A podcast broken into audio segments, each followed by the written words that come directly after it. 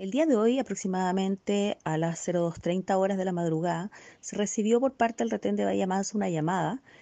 del cuidador de una empresa forestal que trabaja en un predio de la Forestal Anchile ubicado en el sector de Punoto Alto, comuna de San Juan de la Costa, quien denunciaba que cuatro individuos desconocidos habían llegado al lugar encapuchados y provistos de armas de fuego, quienes proceden a intimidarlo y tras ello proceden a quemar cuatro máquinas forestales que se encontraban al interior de la faena forestal, las cuales resultaron totalmente destruidas por la acción del fuego. Posteriormente ellos se dan a la fuga, dejando lienzos, los cuales atribuyen responsabilidad a la CAM, coordinadora Arauco Mayeco. En el lugar se constituyó carabineros y se constituyó el fiscal de turno, quien solicitó a la PDI que concurriera para realizar la investigación y además al laboratorio de criminalística para realizar también las pericias de rigor.